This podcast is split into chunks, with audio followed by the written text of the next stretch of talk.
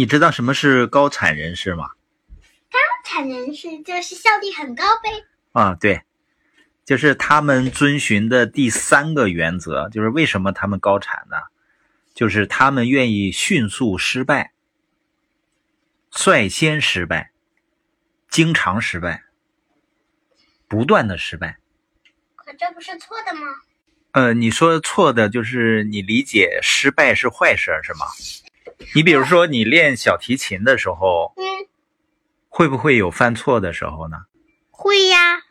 实际上任何事情都一样的，在它变得容易之前，在你能够做的很正确之前，它都是很难的，而且容易犯错误的。如果一个人害怕失败呢，他就不敢尝试，结果呢，他肯定不会犯错误。但他会成长吗？不会，就像我之前练小提琴的时候，还没有练到一年的时候，刚开始学小提琴的时候，小拇指一直是这样往上翘，或者说大拇指什么什么的，很多很多个问题。啊，现在呢？之前的好像，我想手腕很翘都翘不起来了。哦，就是现在已经好了。对，之前我手腕很翘，现在现在拉琴的时候手腕想翘都翘不起来了。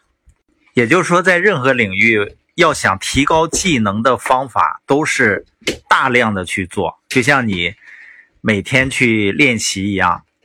那很多人为什么效率低呢？就是他在行动的过程中，他追求完美。要是只。追求完美，不不犯一点错误的话，我觉得成功不了一个梦想，半途放弃也成功不了，而且也得不到成长后的乐趣欢乐。就跟你学游泳也是一样，你学游泳的过程中有没有呛到水啊？嘿，我我的我的确呛到过，有一次还呛鼻子里了。嗯，那你知道爸爸发现很多成年人啊？他是希望在岸上、在书里、在课堂里学会游泳，等学会了游泳，然后再跳进水里。哎，等等，因为他不希望呛水。可要是可要是不呛点水的话，怎么会成长呢？要是你不尝试的话，你怎么会知道其实自己能做的非常好呢？虽然我呛了很多次水，但是，但是我呢，之后。自由泳就像条美人鱼，妈妈都看呆了，只想看着我游，不想游了。所以高效率的人呢，他会先跳进水里，不断尝试，不断前进。那效率低的人呢，总是在岸上纠结，是吧？总觉得没准备好。成功的人，他从来不会让毫无意义的事情给自己增加烦恼、消耗能量的。